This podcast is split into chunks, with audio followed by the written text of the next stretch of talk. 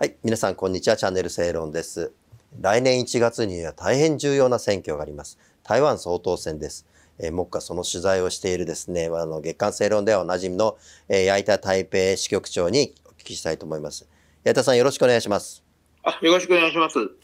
えっ、と、受付がですね、20日から24日までそうですね。今日始まってますね。行われるということで、まあ、与党は来清徳、えー、民進党の副総統ということなんですけど、はい、野党はどうなってんでしょうか？一本化の行方はどういうふうになっていますでしょうか？いやこれは多分ですね、うん、その、世界的に見る、あの、投票も受付始まってるのに、はい、まだね、誰が出るのか決まってないんですよ。なるほど。で、しかも候補が1人なのか2人なのか3人なのかすらわからないんですよね。うんで、野党が今手を挙げているのが3人いまして、はい、有資格者なんですね、うん、台湾の場合は総統選挙を立候補するのに、政党の推薦、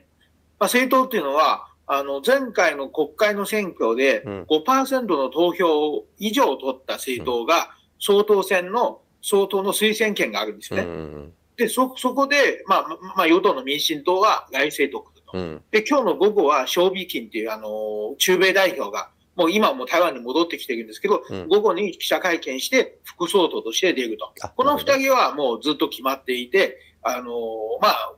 安定してるんですね。で、一方、野党はですね、うん、あのー、まず最大野党の、うん、あの、国民党の公用議さん。うん、これが、あのー、まあ、ずっと手を挙げてるんですけど、ただ第二野党のカブンリツさん。この二人がですね、一本化するって話はずっと続いてるんですけど、何回も、あの、こじれてですね、あの、10月、11月15日にようやく合意をしてですね、うん、なんかサインをしてね、世論調査で、うん、あの、まあ、より勝ち、まあ、勝利する可能性の高い候補を選ぶということを決まったんですけど、うん、この3日後には、あの、やっぱり世論調査はインチキだと言って、それでまたこじれてですね、あの、昨日の夜、このカブン鉄は、あの、自分の支持者集会でね、うん、なんか最後まで戦戦い抜きますと、うん、宣言したから、もう多分こじれるんじゃないかなと思うんですね。うん、要するにカブン鉄は昨日の話だと自分が副総統になることはないと。で、国民党の公用議が副総統になれば一緒にやりましょうって言ってなるほど。多分それはないと思いますので、うん、まあ、それで、あの、もう一人はですね、この二人は第一野党と第二野党なんですけど、はいもう一つはですね、か、あの、核対名さん。うん。まあ、いわゆる本杯ですね。ね日本のシャープを買収した起業家なんですけども、うん、彼はですね、無所属で出るんですけども、うん、まあ、彼はもともと国民党の党内の予備選に出て負けたんですよね。うん、負けて、いや、離党して、あの、その無所属で。実は彼4年か、4年前に1回やってるんですね、同じことを。で無所属を出て、無所属だと、有権者の、有権者の1.5%の支持、署名を集めなきゃいけないんですね。うん、で、台湾はもう今人口が2300万人で、有権者は1900万人ですよね。うん、その1.5%で29万人なんですよ。うん、で、29万人の投票を、あの、署名活動をやらなきゃいけない、集めなきゃいけないんですけど、彼はですね、うん、まあ40日かけてですね、90万人の署名を提出したんですね。でも彼の署名をする人の中に民進党支持者がたくさんいるというわけですよ。要するに、あの、野党が三分裂した方が民進党が戦いやすいから、それそうですね。各大名が署名しているって聞いたらですね、うん、民進党の支持者がもう署名に参加しようと言ってですね、あの、かなり集まっている。だからどこまで本当の彼の支持者がわからないんですけども、一応集まっているということなんですけども、この、で、今はですね、4人の候補いて、うん、で、来清徳さんの支持率がですね、うん、まあ4割弱なんですよね。うん、で、過分鉄と公有議、まあ、最大野党と第二野党は、それぞれ2割なんですよ。うん、で、まあ、白対名は、まあ、まあ、1割いくかいかないかみたいな感じなんですけど、だから、このまま4人で戦えば、来清徳は簡単に勝てるんですよね。はい。で、でも野党で、第一野党、第二野党が一本化すれば、うん、支持率の足し算で、うん、あのー、まあ、上回るんですけども、あのー、ただ、多分ね、1プラス1は2にならないんですよね。なるほどね。はい。っていうのは、うんあの、過分鉄さうん、これは、あの、若者の支持が多くて、うん、あと自分はですね、うん、元医学部、台湾大学の、あの、医学部教授なんですよ。うんうんうん、お医者さんなんですよ。で、お医者さんの票を結構彼と来てるんですね。うんうん、でも、彼がもし一本化して降りることになればですね、この大聖徳さんのお医者さんなんですよ。なるほどね。はい。だからこういう時は警察官なんだけど、お医者さんとか看護婦とか医療関係者の票が、今は過分率の来てるんですけど、もし彼が降りれば、この医療関係者の票は多分外政徳に行くんですよ。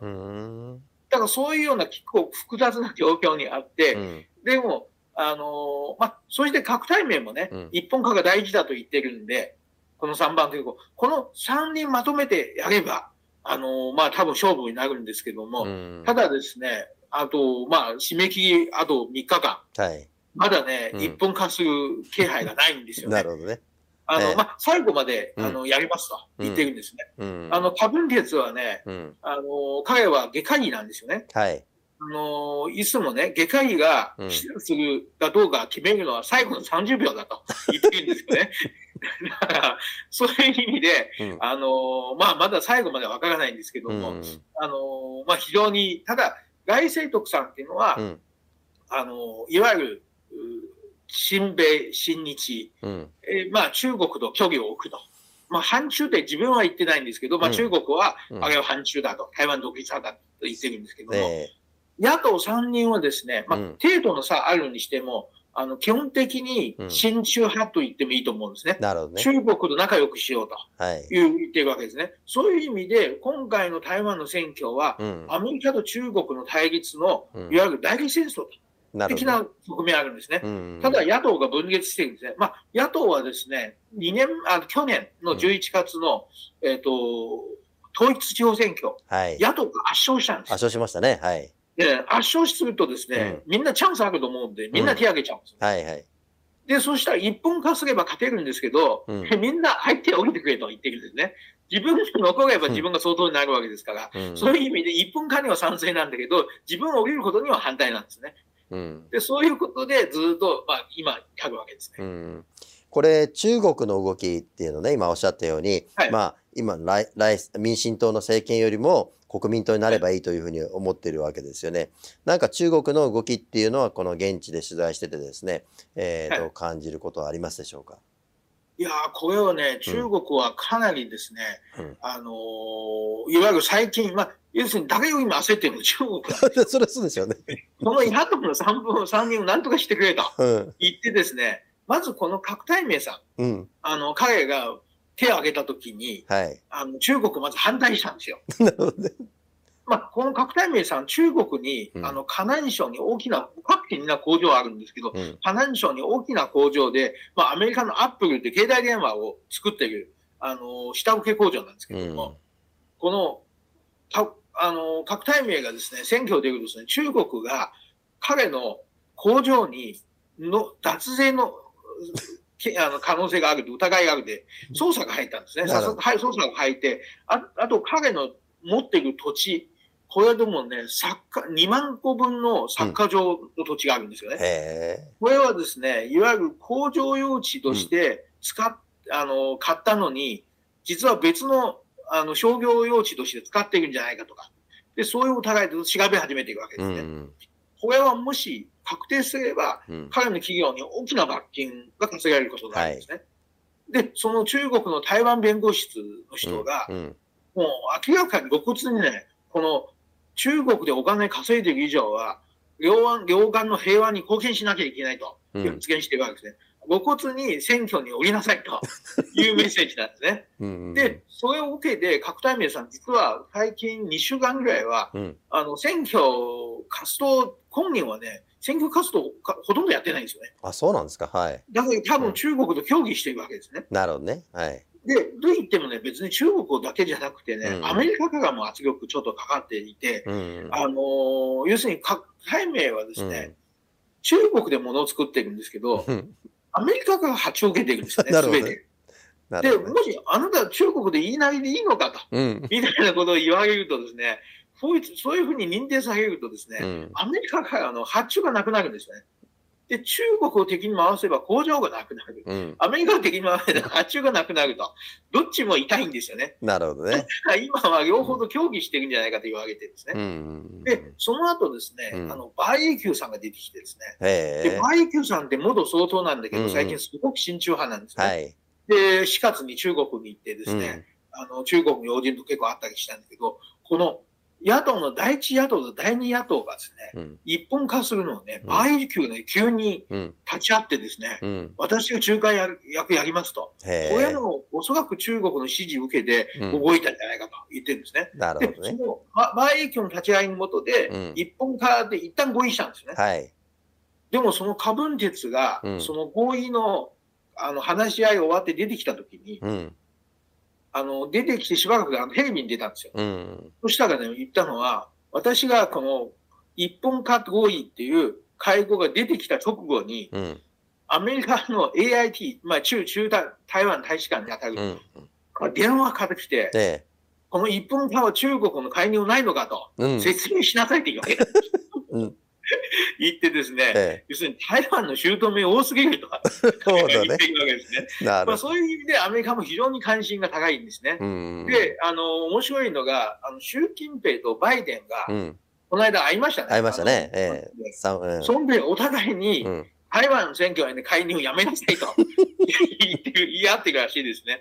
そういう意味で、まあ、台湾の選挙ってまさに、まあ、米中の代理戦争のような形に呈しているんですけど、ただアメリカの介入は結構堂々と表でやっているんですけど、中国で水面下でいろんなですね、お金を渡したりとか、いろんなですね、あの、悪さしているのは現実です。なるほどね。じゃあ今のところ矢田さんの見立てだと、まあ、来清徳副総統は有利だと。いうことでしょう。そうですね。うん、あの、外政徳は、あの、うん、まあ、総統選はもし、また中国がまた大変なことをやって、うん、野党が一本化しなければ、外政徳は多分当選すると思うんですけど、ただ、野党が分裂すると、あの、衆議院選挙が同じ日に行われるんですけどね、あの、民進党はあんまりね、衆議院選挙はあんまり強くないらしいんですね。この野党が活性化するとですね、あの、パイが大きくなるんですけどね、そういう意味で、はいうん、多分外政特政権になっても、国会では、あの、少数、過半数取れないと。なるほどね。いうようなねじ現象を起きるとですね、はい、そうすると政権運営が非常に厳しくなると思います。うん、うん、なるほどね。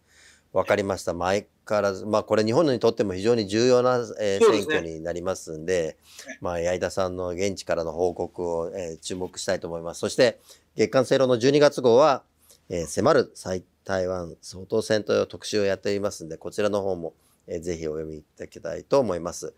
それと、八板さん、これ紹介させてください。えー、安倍晋三カレンダー。えー、これをですね、発売中ですけども、これの収益の一部をですね、あの、日本から台湾に留学する、えー、ですね、えー、学生たちのための、えーえー、ですね、奨学金えー、安倍台湾にある矢板さんが尽力してくれた、それに寄付したいと思いますんで、こちらの方もぜひお買い求めください。よろしくお願いします。矢板さん、忙しい中ありがとうございました。またよろしくお願いします。